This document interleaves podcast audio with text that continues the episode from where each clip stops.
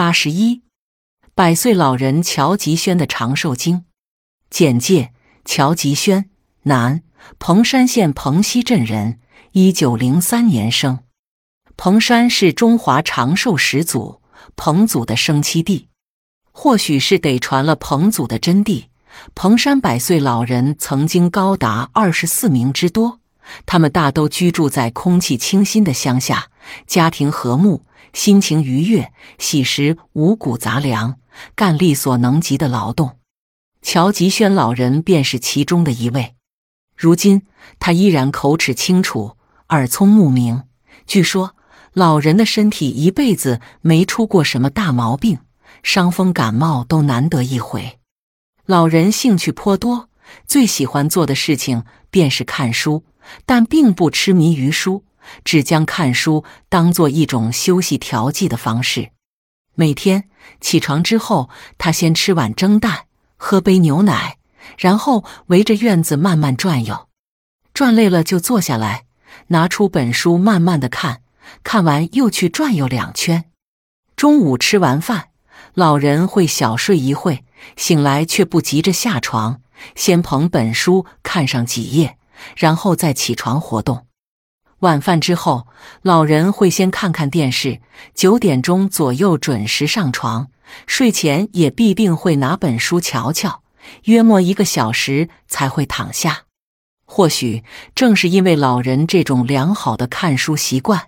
使他的大脑至今未衰，身体也长寿安康。除了爱看书、善于看书以外，老人还有一个非常好的生活习惯，喜欢编竹藤制品。闲暇之时，老人常常坐在堂屋外编一些需要使用的各种竹制品，偶尔也会自创花样，编出一些新的造型。如若没有东西需要编制，他就将家中坏掉的竹篓、竹筐找出，然后再仔细编好。医生评点：从医学角度看，经常活动手指可促进大脑功能的保持与强化，延缓或阻止大脑衰老。乔吉轩老人喜爱编制竹筐，并长期坚持这种纸上运动，其实在无形中起到了养生的作用。手指可以说是历代养生家所关注的重点部分。古人认为，要想长寿，打五通是关键所在。所谓五通，指的就是两手指端、两足指端及头的顶部，即肢体最远的五处端点。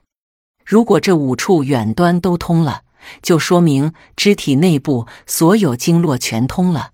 同时表明人体与外界大自然交流信息的前沿通道业已建成，而在五通之中，手指最易锻炼。古人的说法不无道理，现代医学也发现，经常活动手指可以疏通经络，使得全身气血流通，从而达到促进代谢、使机体不衰的作用。上文提到，乔吉轩老人编制竹筐。因此锻炼了手指，但在城市之中，并没有任何器具供我们使用。我们又该如何采用此法呢？其实，锻炼手指的方法很多，而依照以下方式活动手指，也是一个不错的方式：一、手心相对轻轻拍打手掌；二、手心手背相叠，互相摩擦，左右交替。三，先攥住四指向手心方向弯折，然后攥住四指向手背方法反折，左右交替。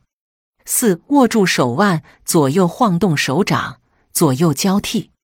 五，指尖相对做松压动作。除此之外，经常活动手指还具有明目、治疗眼病的功效。中医认为，人的手指上面有六条经络的起止点。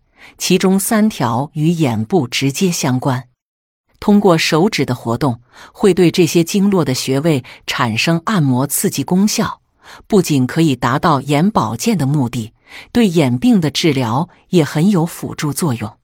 如一只手帮助另一只手的各个手指做向内折弯、再向后扳的屈伸运动，两手交替进行，每天早晚各做三十至五十次即可。用食指、拇指掐压另一只手每个手指的根部，每天掐压五十至一百次。